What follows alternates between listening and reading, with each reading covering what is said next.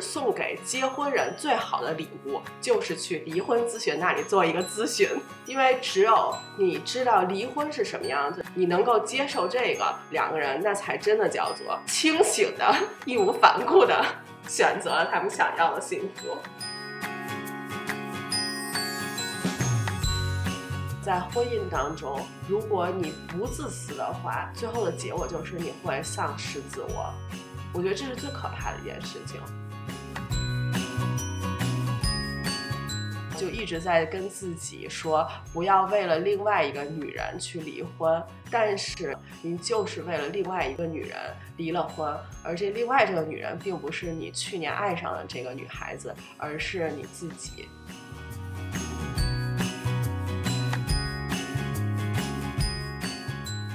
大家好，欢迎收听奥妈妈电台。在这里，我们不对个人的选择进行评判。在这里，我们聆听中国女性的最真实的故事。我是 S。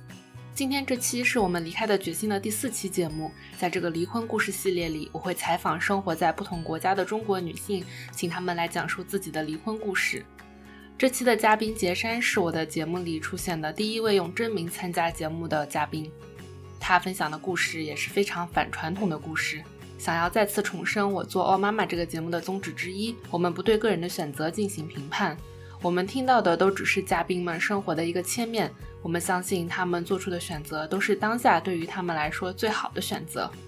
欢迎大家在各种播客平台上给我打五星好评和留言，让更多人可以找到这个节目，听到我们的故事，我非常感激。那就让我们来听杰山的故事吧。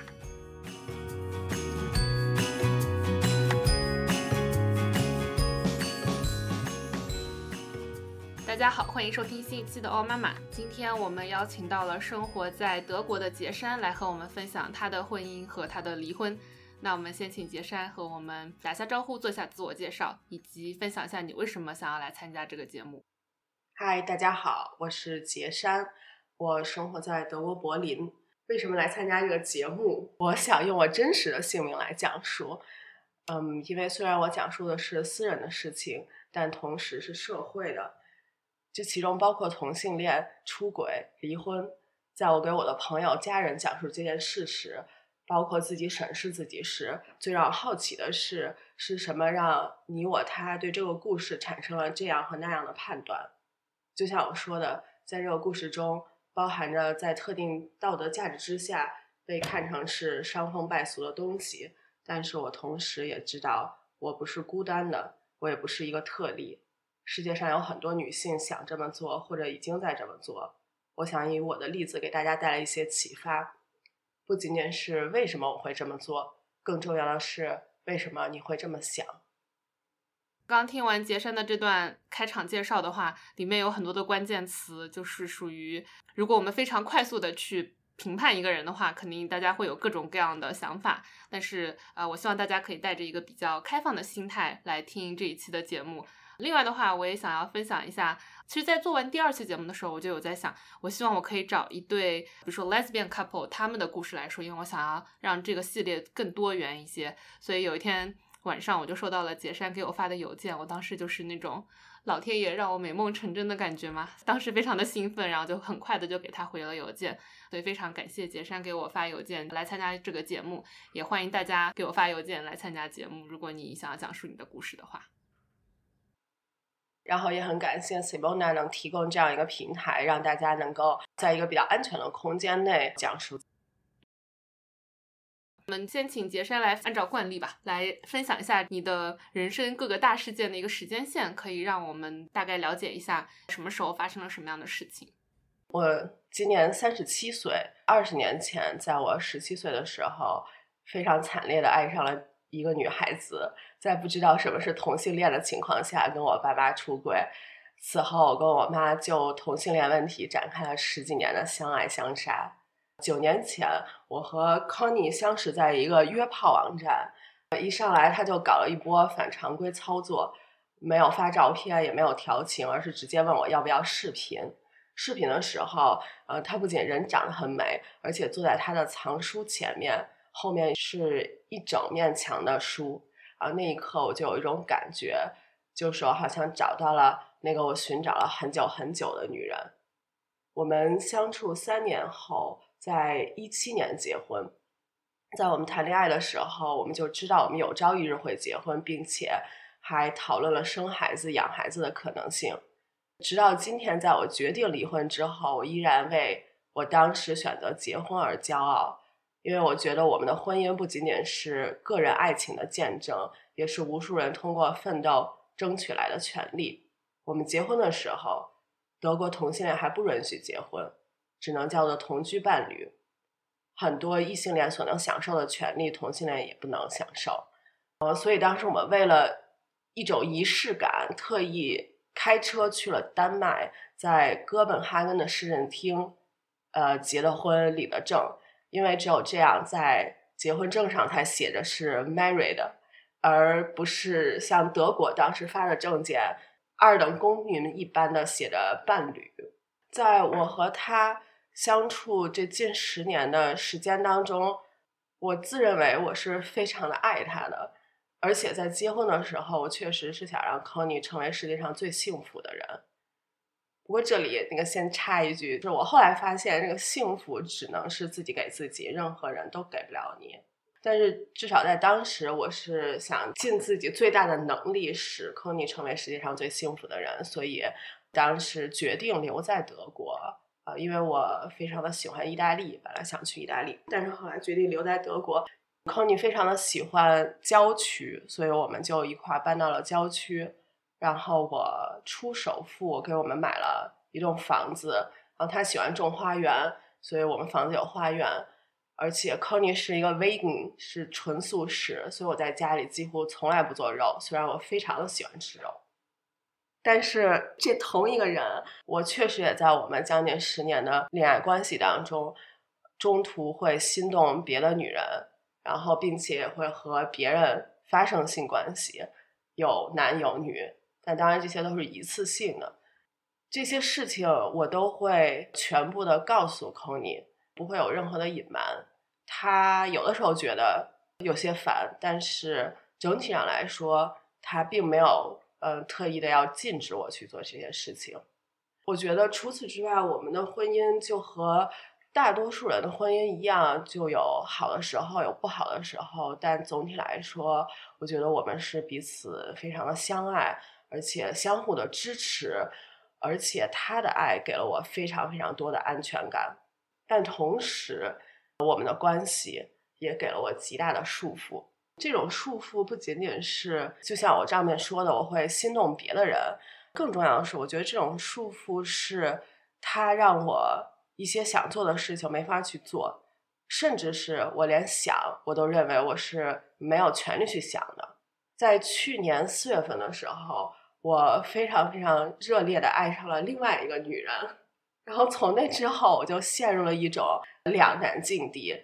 虽然我知道，在我去年遇见那个女孩子之前，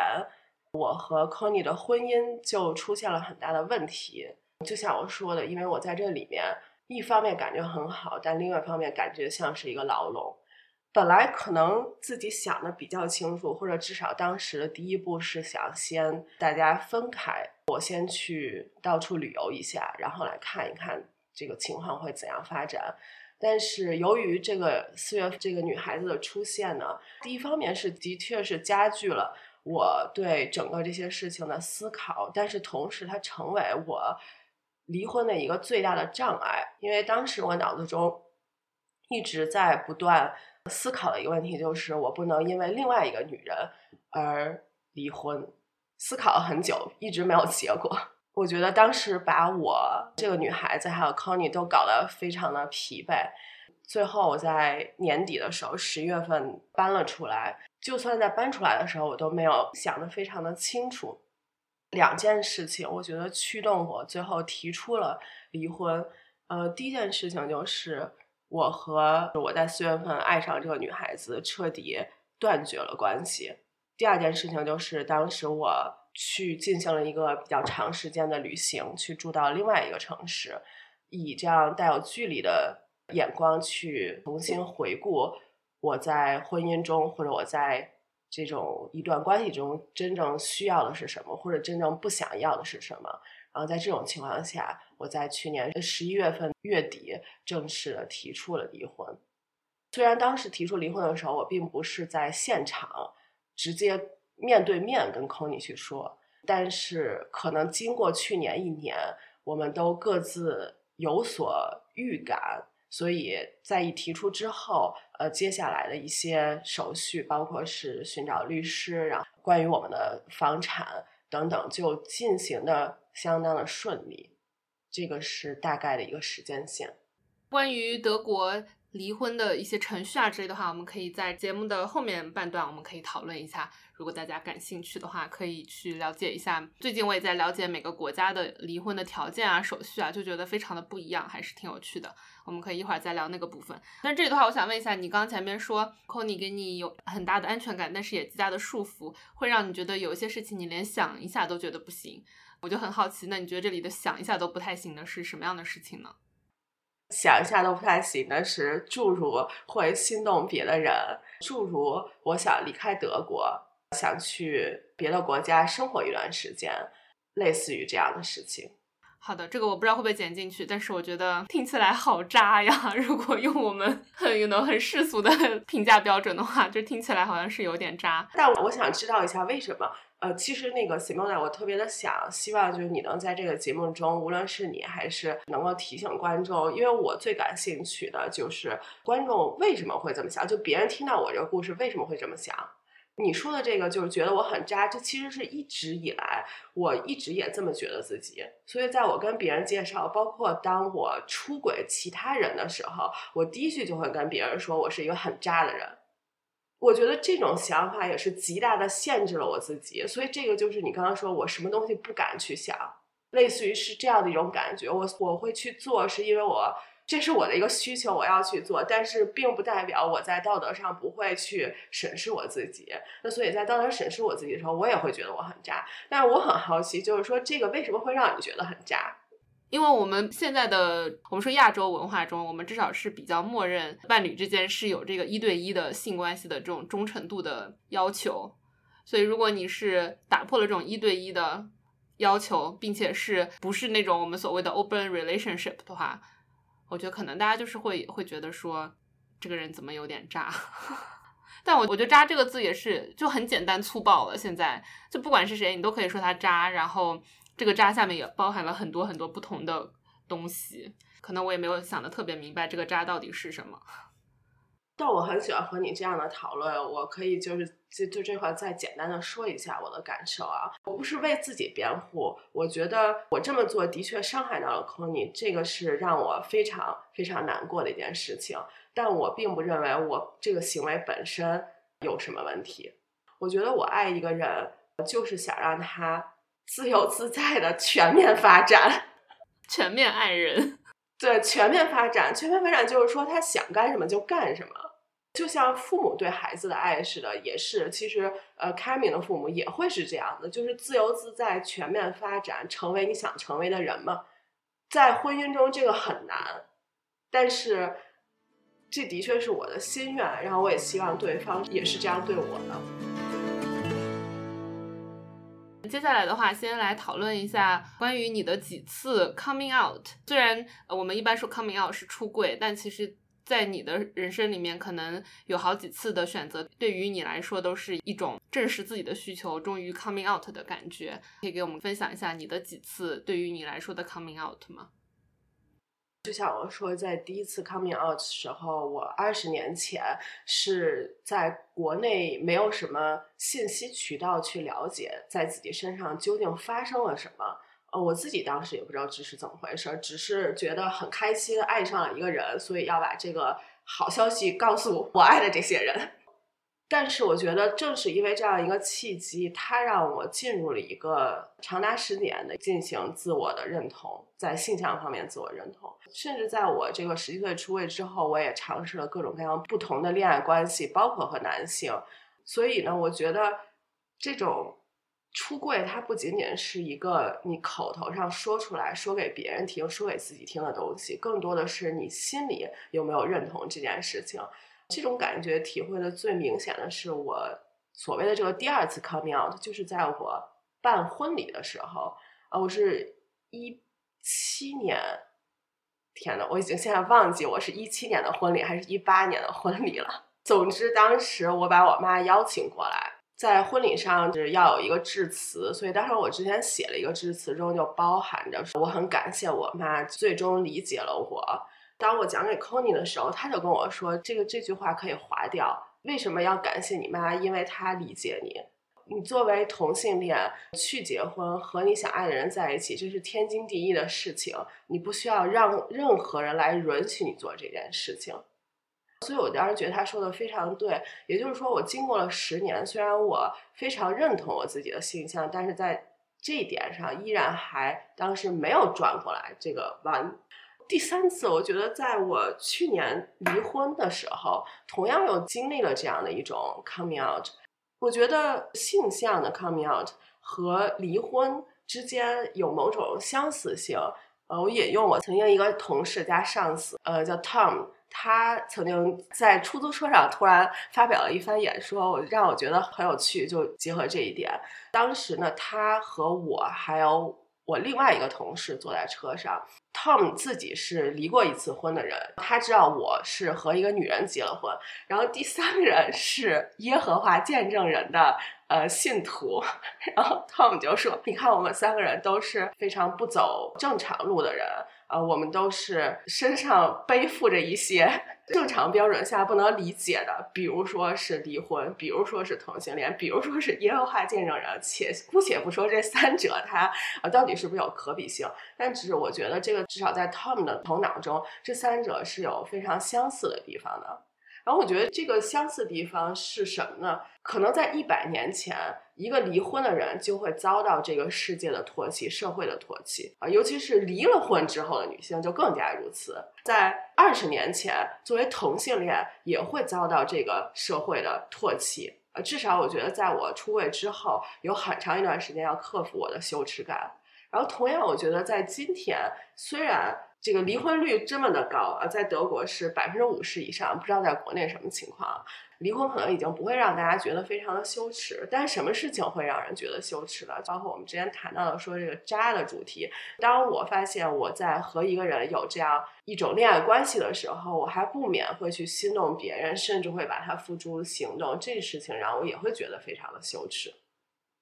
但是谁知道这个在十年、五十年之后，人们是不是还会这样想？所以我自己的一个感觉就是，无论是同性还是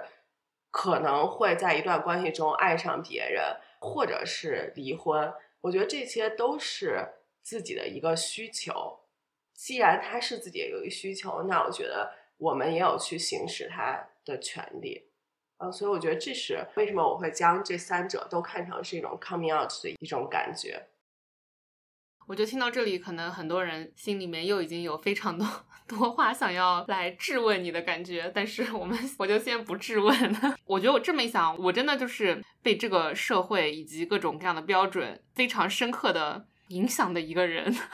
每个人都是，我们没有办法逃脱，因为我们是生活在这里、长在这里的。其实我很想说一下我妈妈对我的态度，在全世界都反对我的时候，我觉得我妈每次都是在支持我。虽然她也是曾经那个最反对我的人，就像我在二十年前出柜的时候，我妈是非常焦急、非常生气，包括她也感受到了这种羞耻。但是我很欣慰，我妈是一个非常有好奇心的人。嗯，她愿意去探索这些事情，并且和我一起来探索。虽然这个探索的过程是让人很痛苦的。记得当时一谈到出柜这个话题，我们俩人都会撕心裂肺，在那儿痛哭流涕，然后谁也不理谁一段时间，然后又和好如初，然后又进行这样的一个呃循环。这经历了很长很长时间啊。但是我妈她在我结婚的时候，我能感受到她是衷心的为我们而骄傲，为我们而感到幸福。因为这是她一直跟我重复的一句话，就是妈妈无非就是希望自己的女儿幸福，而至于这个什么事情让女儿能够幸福，那这是女儿自己的事情。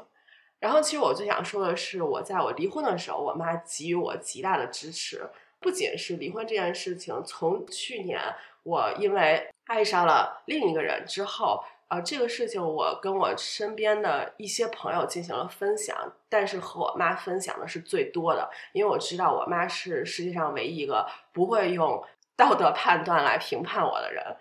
但尽管如此，我在和我妈分享的时候，我还一开始很小心翼翼，确实也怕她会说出一些“哎呀，你怎么能做这样的事情”呃这样的话。但是没想到我妈妈跟我说的话，呃，天呐！珊珊，你真是世界上最幸福的一个人，同时有两个女人爱着你。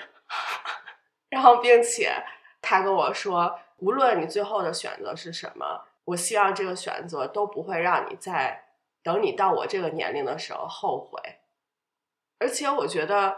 我妈她给我带来最大的一个支持，她并不去评判我做的事情，而是她反复的对我说，她相信我自己的判断力。他知道我能够最后做出的，无论是什么样的选择，都是对我自己最好的。为此，我确实非常非常的感谢我妈妈对我的支持。我和杰山之前已经聊过两次，因为我一般的话是会先聊第一次预采访，然后我写提纲再开始录制。我们聊了两次的话，也是我对于我们应该怎么样来讲这个故事，我当时是有一点点不太确定。比如说像前几集我们讲这个离婚故事，它是一个非常叙事性的东西，就我们把这个故事发生了什么事情，把它给说出来这样子。但是我觉得在这个故事里面，好像你和 c o n y 之间发生了什么事情，并不是那么重要了。你做的那些事情好像都不是特别重要，因为会觉得说。在在你们这个婚姻里面，在你提出离婚的这件事情里面，你自己做了这个决定，你是这个主体。不知道我有没有表达的很清楚？我觉得就很好，就是我们不需要去讨论说你们俩之间到底是谁对谁错，你们俩之间发生了怎么样很琐碎的冲突，或者是很大的冲突之类的。更多的话，可能是可以讨论一下你以及你对于爱、对于婚姻的想法。这当然不代表我和康妮之间没有冲突啊，但是就像你说的，我觉得它确实是比较琐碎的，而且它反映出来的一个事情，那无外乎就是我和康妮之我们两个人的需求没有匹配上嘛。那我不能改变他的需求，我能够反思，我能够去探索的就是我自己的需求。那我只能问我自己，这些是我一定的需求吗？我是不是可以为了我这段感情放弃这些？那有哪些是我不愿意放弃的？所以最后你决定放弃这段婚姻，因为你觉得你个人的需求会高过这段婚姻的需求。我觉得“放弃”在这里这个词可能用的不对，我更愿意说这是给予我们两个人机会，给予我和康妮再度获得幸福的机会，给予我们双方自由。这里我想插一句，包括就说我渣的这件事情啊，就我的很多朋友也是在这样对我进行了指责，所以我之前也陷入这个自责的这个圈子当中。但其实我想问，包括在座的听众，如果在这个时候你会怎么做？如果说你在你的婚姻中爱上了别人，难道你要继续待在这个婚姻里面吗？我觉得，如果这个时候你继续待在这个婚姻当中，这岂不是对你伴侣最大的一种不尊敬吗？可能大家就会说，那你就不要爱上别人。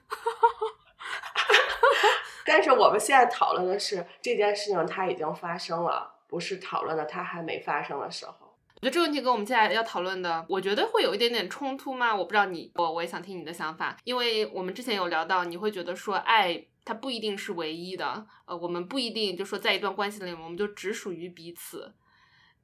但是你刚刚又说，如果你爱上了别人的话，那你应该要离开这段关系。那你为什么不能同时爱两个人呢？就是你当时的爱的 capacity 不够你支撑两段关系吗？这样问好像不太好。但是你问的问题很好，这个原因很简单，因为 Conny 不愿意这样，我爱上的那个人也不愿意这样。这就是他们的需求，他们表示的都非常非常的清楚。我们就说回到你，你是觉得爱他不一定是唯一的，你可以同时真诚的爱几个人。我也不想这样去说自己，因为我觉得我确实承认，我觉得爱和这种一次又一次的心动或者 crush 确实是有一定的区别的。关于这个爱大家是不是彼此的唯一，或者是不是属于对方？我想从可能另外一个角度去谈，因为我觉得从前面听起来，好像我对于这个问题的质疑都是在我能不能在爱上一个人的情况下再去爱上另外一个人。但其实我觉得这个问题的核心还不是这件事情。我觉得关于爱是不是属于对方，嗯，我在这块想引用柏拉图哲学戏剧《会饮》中的一个小故事，来形象的说明。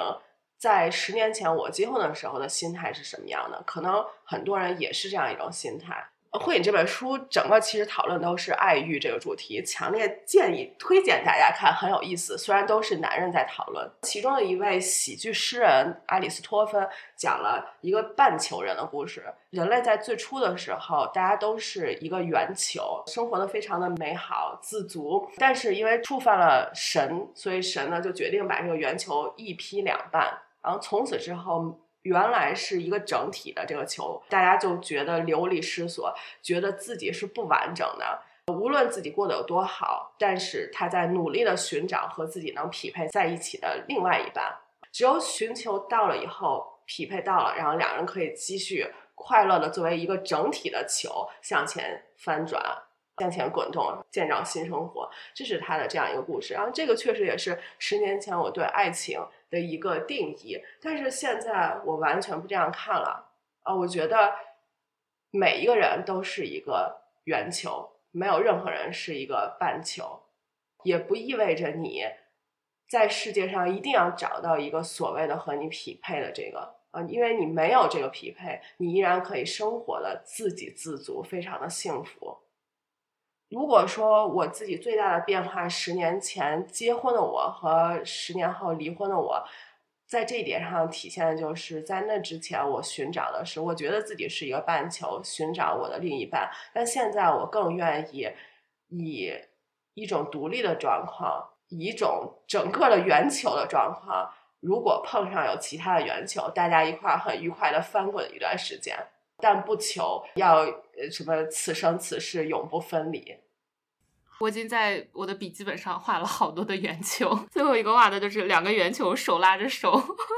在这块儿，我其实我还想讲一个我自己的找到的一个比喻，其实这也是通过我的心理咨询师一块儿找到的一个。我们经常会说结婚相爱一块儿生活在一起，管它叫做。共建爱巢，然后他用这个巢穴来比喻，我觉得很有意思。就是想到这个鸟类的筑巢，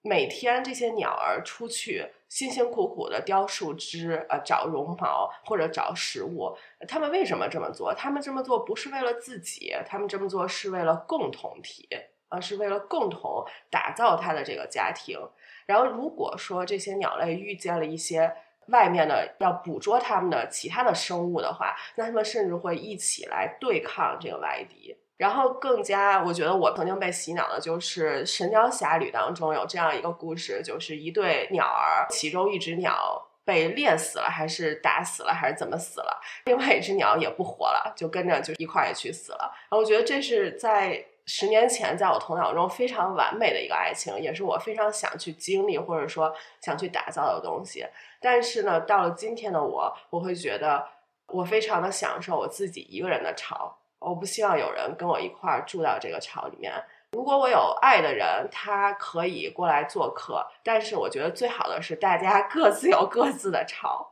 更重要一点是什么呢？是当我出去进行，比如说找树枝啊，那个嗯，找这些材料啊，筑巢的材料啊，找食物的时候，就所谓我们现在去工作，对吧？我们想要挣钱挣得更多啊，等等。我希望我做这些事情是完全为了我自己，我不想为一个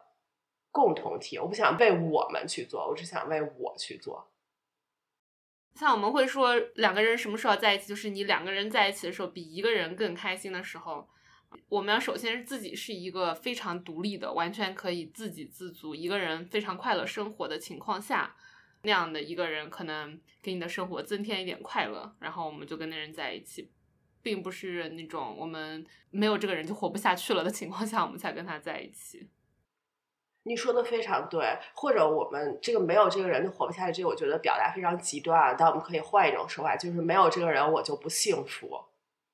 我觉得可能对我来说，我自己一个人也很幸福。那确实就会出现一个问题，那为什么我一定要和另外一个人在一起呢？我觉得和另外一个人在一起，并不是说他会让我变得更幸福，它不是一个比较级，它是会让我觉得不同的幸福。那因为人想人的人生想体验不同的东西，所以在这种情况下，那我很乐意去跟别人建立其他的连接。关于这种独立，也是我的心理咨询师给了我一个非常好的词，我也想来跟你分享一下。就是他形容的这个独立用的是这样一个词的 autonomy，而这个词它其实也在政治学上被使用，就是领土的完整、领土的独立。但是这个心理咨询师一直用这个词 autonomy 来形容我现在状态。他说你现在在寻求的独立是这个 autonomy，而我觉得他说的非常对。我暂时不想和别的人有这种领土的混合，我希望保持我领土的完整，然后对方也保持他自己领土的完整。更重要的是，我觉得共建爱巢这种形式的确会让人很幸福。就像我说，我在十年前就是追求这样的一个人。但是在这个过程实践过程中，我发现这样一种模式，它让我觉得窒息。这样的彼此的属于对方，无论是从身心到经济财产上，都是这么的融合在一起，让我觉得非常的禁锢。那有些人去追求这样的爱情。让你觉得很幸福，那我觉得当然是一定要去追求它，对吧？但我觉得这个世界上获得幸福有很多种方式，甚至是不需要两个人在一起，一个人在现在这个社会，他也可以获得非常大的幸福。呃，我在和科尼认识之前的前女友，我和他现在保持非常非常好的朋友关系。我和他当时分手的主要原因就是，他就是一个特别自给自足的人，他到现在。都是一个人生活，但是他觉得这是对他来说最幸福的一种方式。我觉得可能我自己的一个比较大的变化，就在这个期间更 open mind，打开了一些思维方式，不把自己禁锢在哦，好像我们想象的这种，我这个一生无论我挣多少钱，无论我那个怎么个独立，但是我最后我要是身边没有个人，我好像就缺失了什么，我就觉得我不幸啊。但我觉得不是这样子的。既然我们讨论，包括我之前说到我的 coming out，说到这个出柜，那这个整个社会它在变得越来越开放和包容嘛，对吧？那它开放包容那个方式就是它允许多种多样的形成幸福的方式，它可以是这种性缘式的二人世界，它也可以是自己一个人的，它也可以是多角的恋爱，它也可以甚至是两个女性以友谊的方式建立非常坚固的。在一起生活的这种模式，只要这些方式能够让你得到幸福，能够满足你的需求，我觉得这就够了。我之前跟你聊完之后，我就在想，我做完这一个离婚系列的话，我下一个系列要做什么主题？我觉得你刚说的就是我下一个系列想要做的主题。我就是想要探讨一些多元的人和人之间相处的模式，就不一定是夫妻，然后同性，但是也有可能是友谊，或者是以。任何其他大家可以存在的那些多元的关系的方式，很有意思。然后我觉得每一个这样的关系，我比较喜欢使用的中文词就是连接。我觉得通过连接，人能够感受到的是这种善意，是自己被珍惜，是自己被尊重，是自己也可以把这种感情给予对方。我觉得这个东西是能给人带来很大的正能量的。聊下来都会感觉说。各种各样不同的爱的方式吧，最重要的就是找到对的那个人或者对的那几个人。就只要大家都是选择同样的爱人的方式的话，那就很匹配，就没有说这个更好或者那个更不好，只是可能每个人的在当下的想法不太一样。那我们就找到跟自己当下的想法比较类似的人就好，不需要去太考虑到说这个社会它对我们的规训是怎样的。不仅是想法吧，更重要的是彼此的需求。然后我觉得这一点其实是非常难的一点，至少在我身上，我觉得第一件事情是你能发现自己的需求就已经很难，因为就像刚刚说的，我们的头脑中有这样那样的条条框框，所以你有的时候是很难发现并且正视自己的需求的。这是第一步，然后第二步，当你发现正事之后，你能以最简洁以及最清晰的语言向对方表达你的需求，这是第二个难点。我觉得第三个难点就是得有一个担当，能够接受的能力。接受什么呢？就是这个需求是会发生改变的，无论是你还是对方。那在这个需求发生改变的时候，你们又不匹配了，你得能够接受。那大家就要各退一步，互相尊重。对，我觉得这些都是非常非常成熟的想法和做法，需要很多很多的时间去思考自己，更多的是需要实践。我觉得这些东西只有在实践当中，你才能够知道是怎么。因为我觉得咱们现在说的都非常的理论，呃，我之所以能说这些，也是在我自己的身上不断的去实践，不断的犯错，呃，不断的去积累。但这个过程，我觉得是每个人必经的。来聊一下婚姻这个制度，因为你有提到你的观点其实有很大的改变。在你选择婚姻的时候，你对于婚姻作为一个制度来说有一些看法，但是现在你可能有不同的看法。那你可以分享一下，特别是作为同性的婚姻的话，你当时是为什么会那么追求走入婚姻？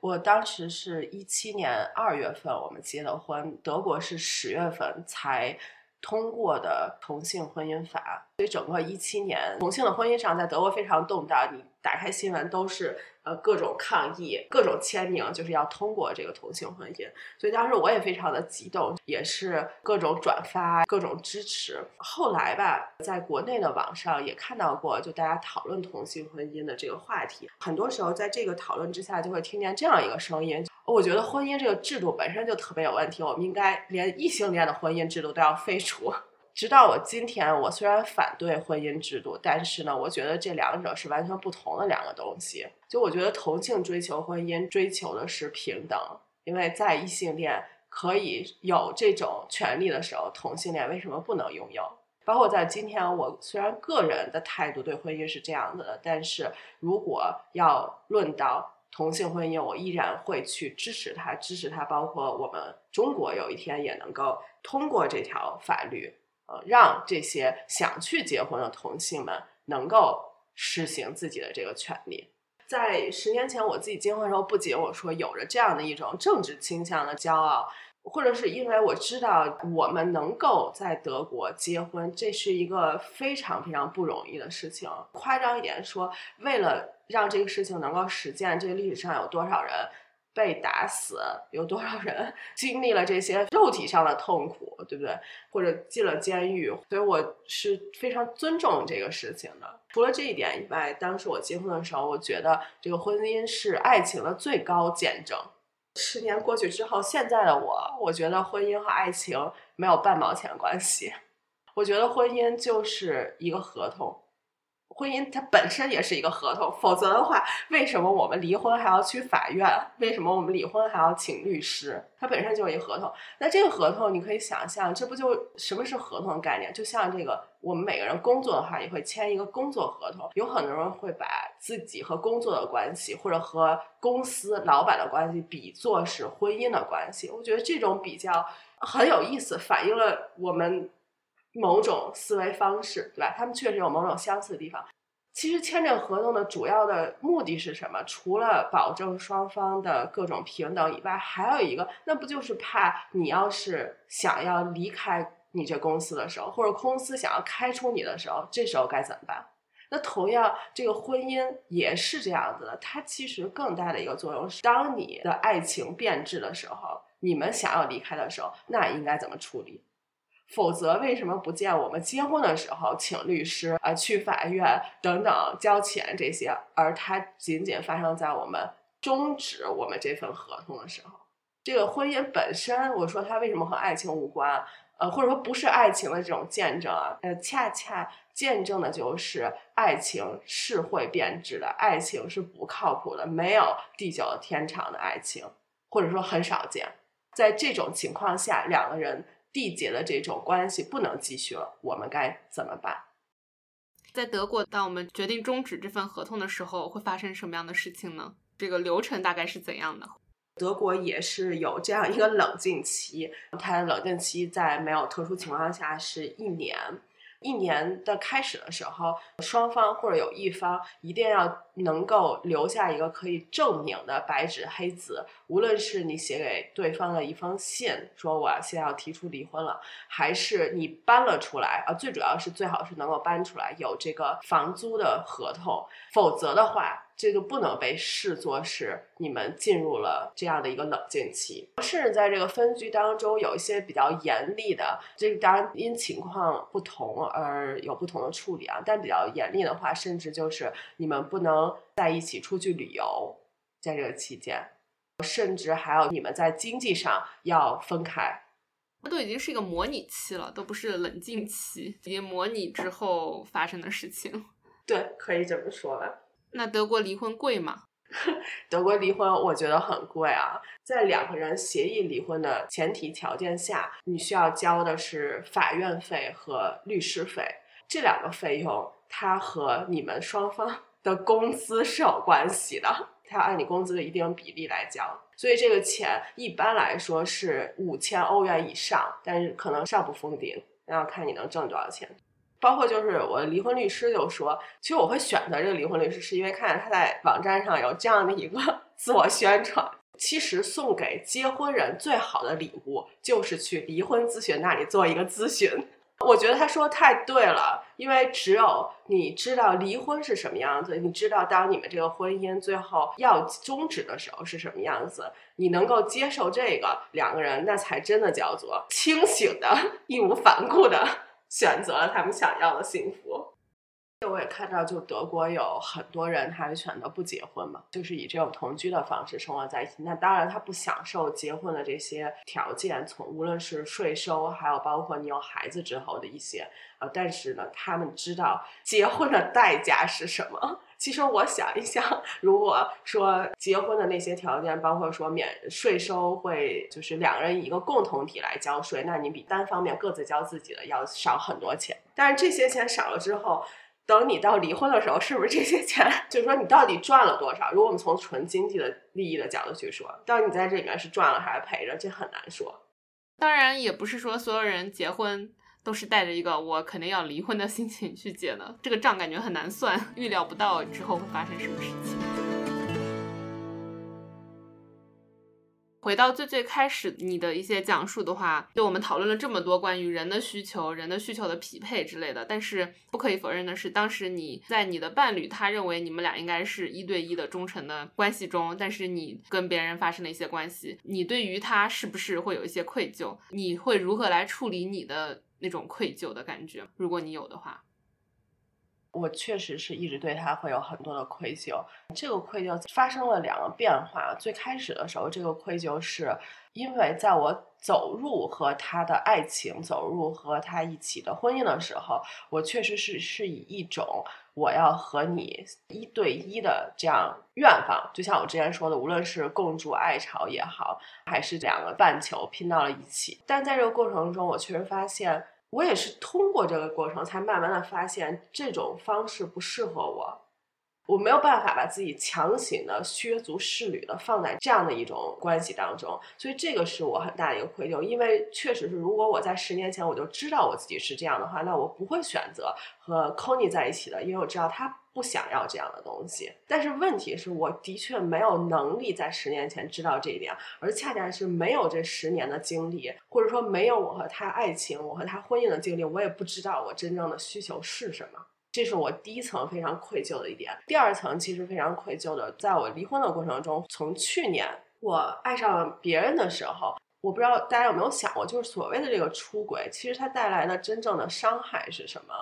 这个伤害，如果说你认为是对方爱上另外一个人的话，这个是伤害，那我只能说这是你自己 ego 的问题，是你自己觉得自己的 ego 受到了伤害，而不是对方真正的伤害了你。我觉得我对 Kony 真正的伤害是什么？倒不是说我爱上了别人，而是。每个人的时间精力是有限的，那我一天有二十四小时，除了给我给我的工作，给给一些朋友之外，那我本来应该给予 Kony 的时间，我把它给予了别人；我本来应该给予 Kony 的关爱，我把它给予了别人。而在那时候，他要跟我同住一个屋檐之下，所以我可以想象，这对他来说是一个非常大的折磨。我在这块儿感到非常的自责，非常的愧疚，确实觉得。非常非常对不起。但是很有意思的一件事情，说到离婚这个话题上，说我离开或者说选择结束我们的婚姻，在这件事情上我会不会愧疚？呃，我的答案是否，我并不愧疚。这是我能够在现在这个情况下给予我自己、给予他最好的一种选择了。我想不出来更好的了，因为我继续留在这关系中，只能继续伤害对方，伤害我自己。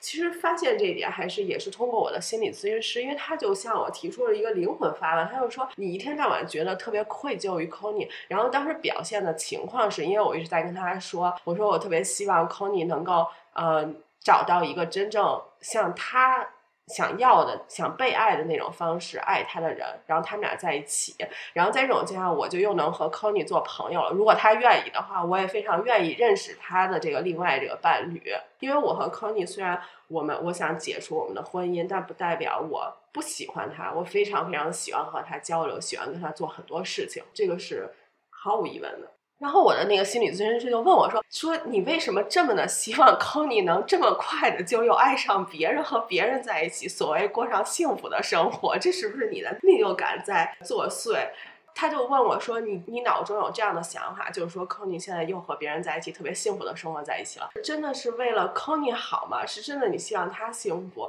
还是说为了让自己心里舒服一些？也就是说，我给予不了他的这种。”幸福好了，现在有人终于可以帮我去做了，所以我 减轻了我的内疚感。我觉得心理咨询师说的很对，说的很直接，但是说的很对。所以后来我就换了一种心态，我觉得如果说 Kony 是我非常非常爱的一个朋友的话，我会在这种情况下对他是一种什么样的感觉？呃，就是说他要不要这么快的去找到自己的爱人，然后去过上幸福的生活？所以我觉得在离婚这个问题上，我确实没有什么可愧疚的。但是在我对待他的方式上，在我在婚姻当中，有的时候对待他的方式上，我确实非常的愧疚。你还记得你当时提出离婚的时候，你也说你会跟一些朋友来分享嘛？那你当时那些朋友，他们都是什么样的观点呢？他们会不会对你进行一些道德的审判？对我的朋友很有意思，我身边有一系列的朋友，他是既认识我也认识 c o n y 的啊，就是慢慢的在这个过程当中成为了我们两个人的好朋友。基本上这些人都是清一色的 站在 c o n y 那边，都觉得 c o n y 在这个世界上没有做错任何事情，做错的全都是我。当我感受到这一点的时候，我心情是很复杂的。就我一方面其实是有些难过的，因为。在我决定离婚的时候，我个人也很内疚。就像我说，我非常内疚，而且也非常的脆弱。所以，其实我可能更多的想听到的是一些支持、一些包容。但是呢，另一方面，我又非常的欣慰，就是他们能够站在 靠你那一边。靠，你不是孤独的，不是一个人的。还有就是这些朋友的一些观点，他们会觉得为我们觉得非常的惋惜，因为就在外人眼中，我们是如此匹配的一对，过着如此幸福的生活，并且持续了这么久，所以他们一直都在问我，就是为什么会这个样子。对于我的朋友们，我当然就是有过一些比较详尽的解释。对这个可能就稍微岔开，我也想说一下，就关于这个，当大家问，当你离婚的时候，别人问你为什么？因为这个事情曾经长期困扰过，因为跟任何人说上来第一个就是，呃，如果比较熟的人啊，就就会问为什么为什么要离婚？包括我听 Simona 你的节目之前的那两期的时候，也和呃来访的这些人聊到了，呃，他们是怎么回答这个问题的。这个问题现在已经不会困扰我，我也不想去解释。当然，这个之前我也在跟你的这个聊天过程当中，我去解释了我整个这些观点的变化啊。但是就这个问题纯粹本身，它为什么当时会让我比较的反感？是因为它让我想起了我在出柜那个期间最经常接收到的一个问题，就是为什么你会喜欢女的？什么？啊，对。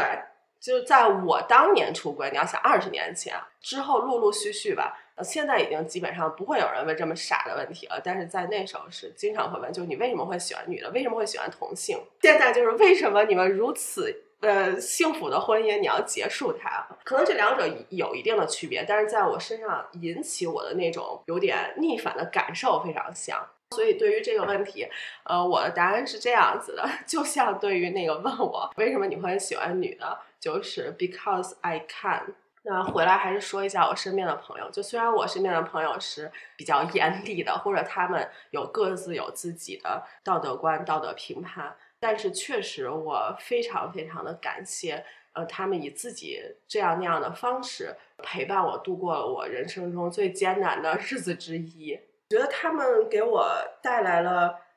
很多的思考，他们提出的这些问题引起了我自己的反思。然后，同样，确实，他们也给予我很多感情上的支持、感情上的温暖和帮助。所以我在这里面非常想点名感谢一下陪伴我的这些朋友们，以那个 A、B、C、D 这样的 顺序来哈。他们分别是 Alexandro、Andrea、Cassie、德满、亮宇、怪老师、Katarina、米大大、Susie，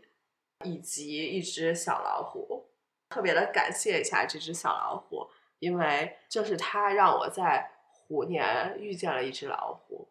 这只老虎不仅仅是它本人，而且是它激发出了我内心中的老虎。不知道你的朋友几个听得懂中文？希望他们可以听到你对他们的感谢，在这里 给我的节目也多一点点收听量。因为你前面有提到过很多次你的心理咨询师，聊一下心理咨询师。就你当时是在决定离婚之后才开始跟他们见面吗？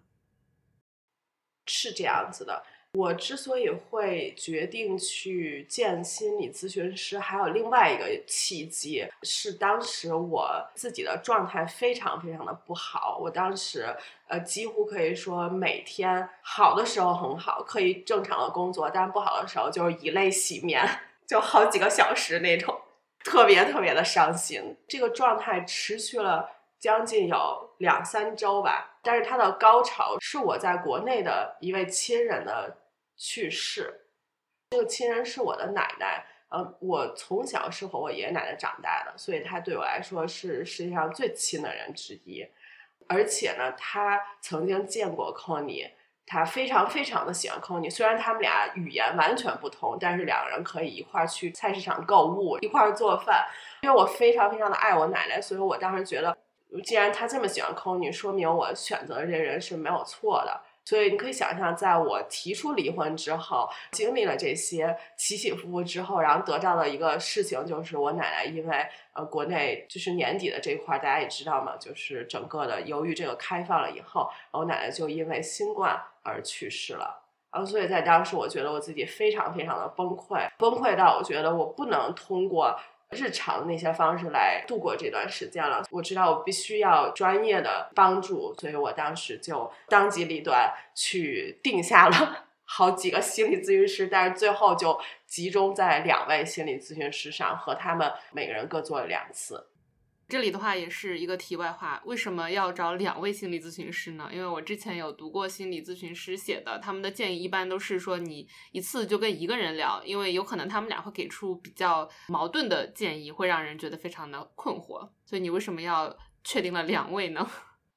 我觉得这个可能也跟我在，就像我说，在这个性缘关系中的态度。我说，我确实没法保证我在爱上一个人的时候，可能还会爱上其他人。我觉得，因为我确实是一个比较贪心的人，在心理咨询师上也是这样。因为最开始的想法是我先多试几个，然后最后找一个觉得感觉最好的，继续跟他那一直做，对吧？这是一个常规的方式。但是后来我发现，在两个心理咨询师上，我感觉都很好，因为他们俩给我带来的感觉非常不同。哪怕我们是在说同一件事情，一位心理咨询师是一个年纪比较大的、很温柔，你在他面前觉得就很静、很静的这样的一个阿姨，我在他那块儿觉得非常的治愈。我觉得我无论跟他聊什么，他都是一副啊，我已经见多了，你这没什么大不了的，你这个做的都很对啊，你这都是你的权利，都可以去做，放心去做吧，就都是这样的一个态度。所以当时极大的确实是抚慰了我。但另外一个心理咨询师，他和我有比较相似的背景，一个是他也不是德国人，他本人应该也是女同性恋，或者至少是一个 non-binary，但是他提出的都是非常犀利的问题，所以他给我带来的是让我真正的开始去进行很多思考，进行对自我的挖掘，对自己的探索，确实是很收获挺多的。除了心理咨询师的话，你在过去的几个月里面还有做一些其他的事情来帮助自己吗？主要做两件事情吧，一个就是进行大量的阅读，因为我本身是非常非常喜欢看书人。就像我说，当时科尼非常吸引我，也是因为他坐在书架之前。我去年四月份爱上了这个女孩子，也是因为我们一起参加读书会。阅读在这种时候是确实是给予我很多力量，包括我也集中的阅读了很多关于分手、关于婚姻、关于爱情的书籍啊，这是一方面。然后另外一方面就是在我感情非常动荡、激烈、起伏，甚至是烦躁的时候，我就会对自己说一句话：重新想想自己。这句话主要的意思就是，就是提出离婚之后啊，那个状态，就绝大多数让我非常非常伤心的，都是当我想到 c o n y 会怎样怎样的时候，我就会真的是 眼泪止不住的往下流。然后这是一方面，然后另一方面就是想到我们过去很多开心的时刻的时候，我会觉得非常非常的伤心。这个时候我就会说，我现在先不要管其他人，我就想想自己。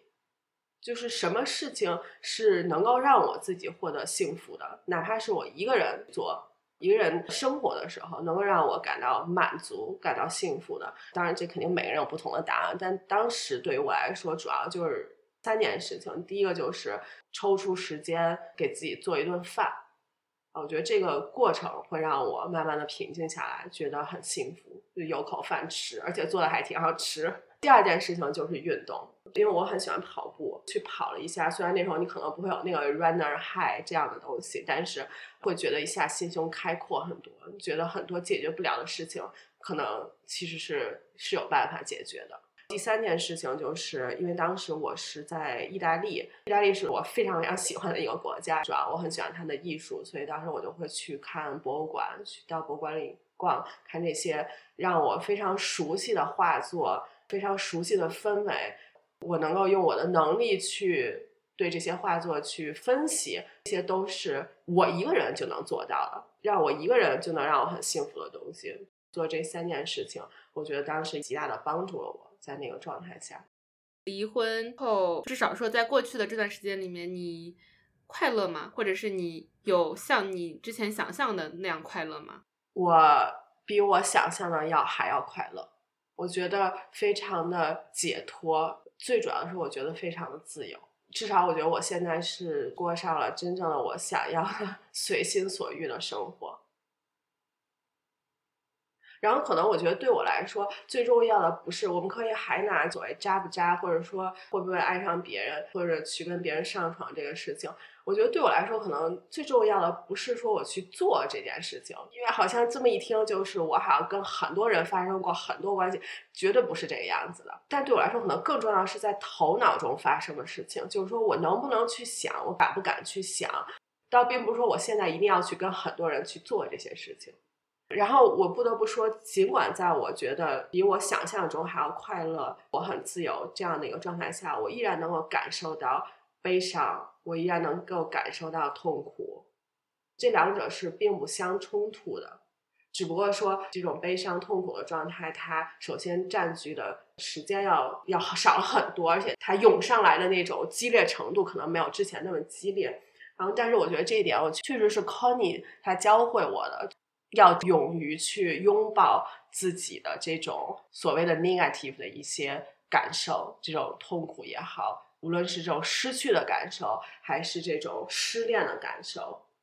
我选择离婚，那我就是失去了一些，失去我过去，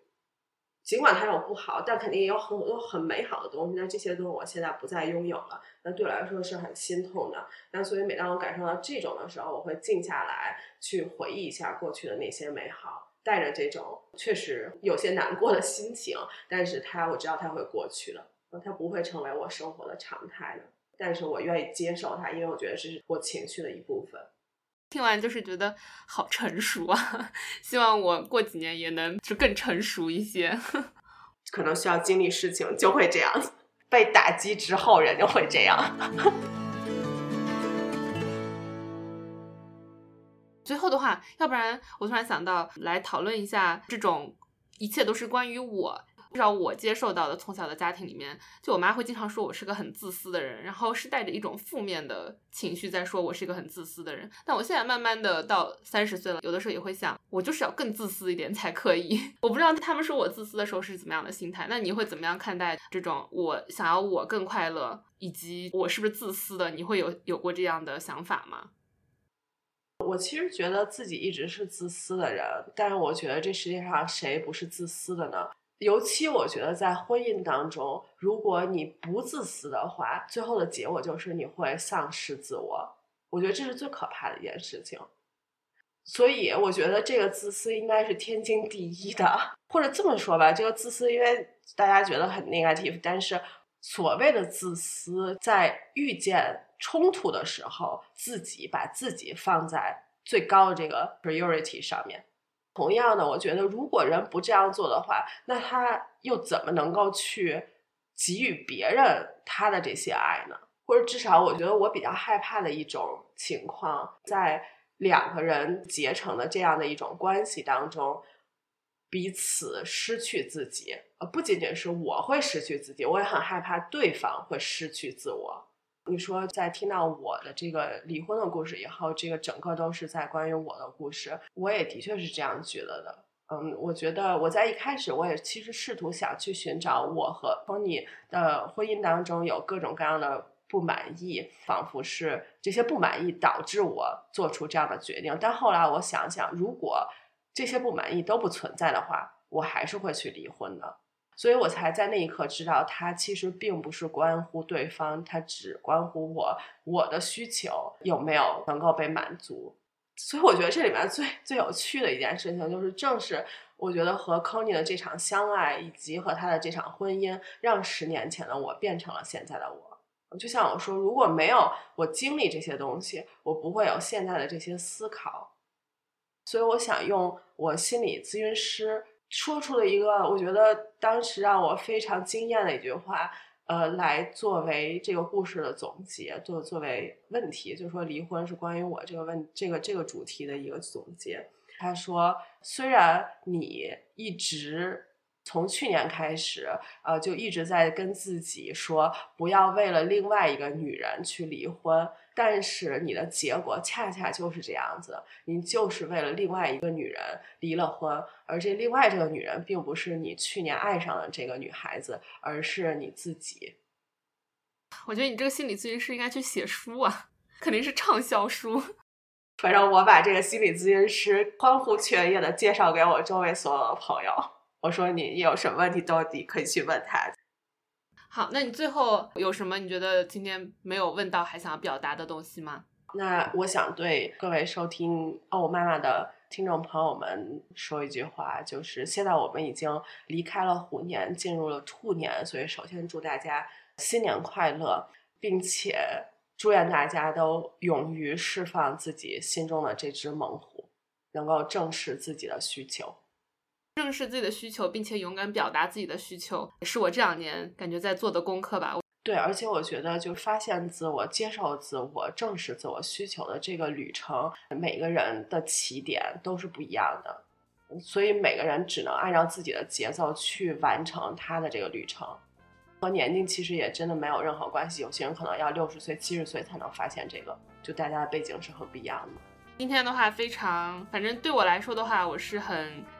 感谢有这个对话吧，因为我觉得对于我对于自己的探索来说也是有很大的启发。像我们最开始说的，希望大家可以看到有不同的生活方式，有不同的需求。那我们就先和杰山说拜拜，大家再见，感谢大家的收听，感谢你的收听。如果你喜欢哦妈妈，请将节目分享给你的亲朋好友，特别是你的妈妈。欢迎你在爱发电和 Buy Me Coffee 上打赏我，支持我做出更多优质的内容。我也欢迎商务合作，欢迎品牌通过邮箱联系我。我们后会有期。